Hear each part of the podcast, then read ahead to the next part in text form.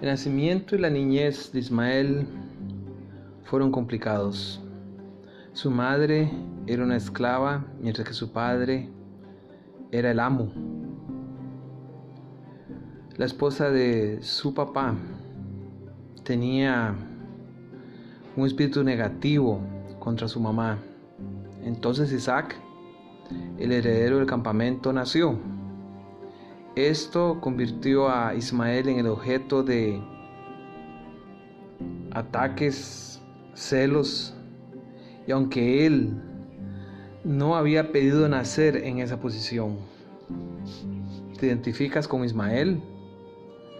Quizá tu nacimiento no fue planeado o deseado. Tal vez tú estás atrapado en el medio de intereses opuestos entre diferentes personas. Pero hagamos la pregunta de manera distinta, en una perspectiva correcta. ¿Cómo puede Dios considerar a personas en circunstancias similares a Ismael? ¿Qué aprendemos nosotros de esto?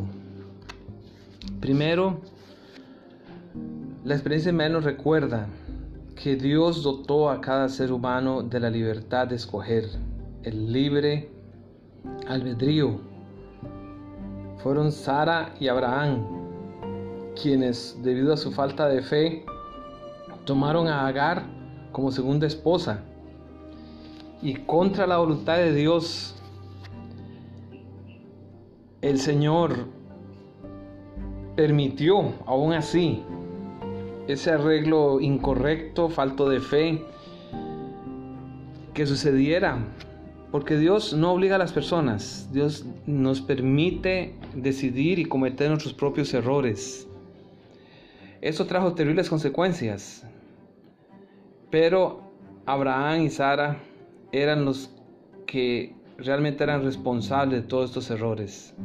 Significa que tú no necesitas de sentirse culpable por los errores de otras personas, incluyendo tus papás. Ismael no tenía por qué sentirse culpable de los errores que cometieron Abraham y Sara.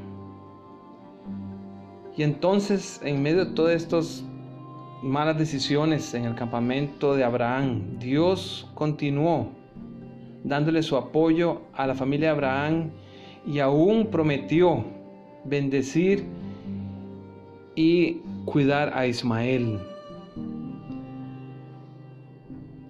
Dice en Génesis 17:20, y en cuanto a Ismael, también te he oído, he aquí que le bendeciré y le haré fructificar y multiplicar mucho en gran manera. Doce príncipes engendrará y haré de él una gran nación. Es sorprendente la gracia de Dios con nosotros seres humanos, pecadores, con nuestros errores y faltas, que aún así nuestros errores Él está dispuesto a bendecir, a acompañar, a guiar, a corregir.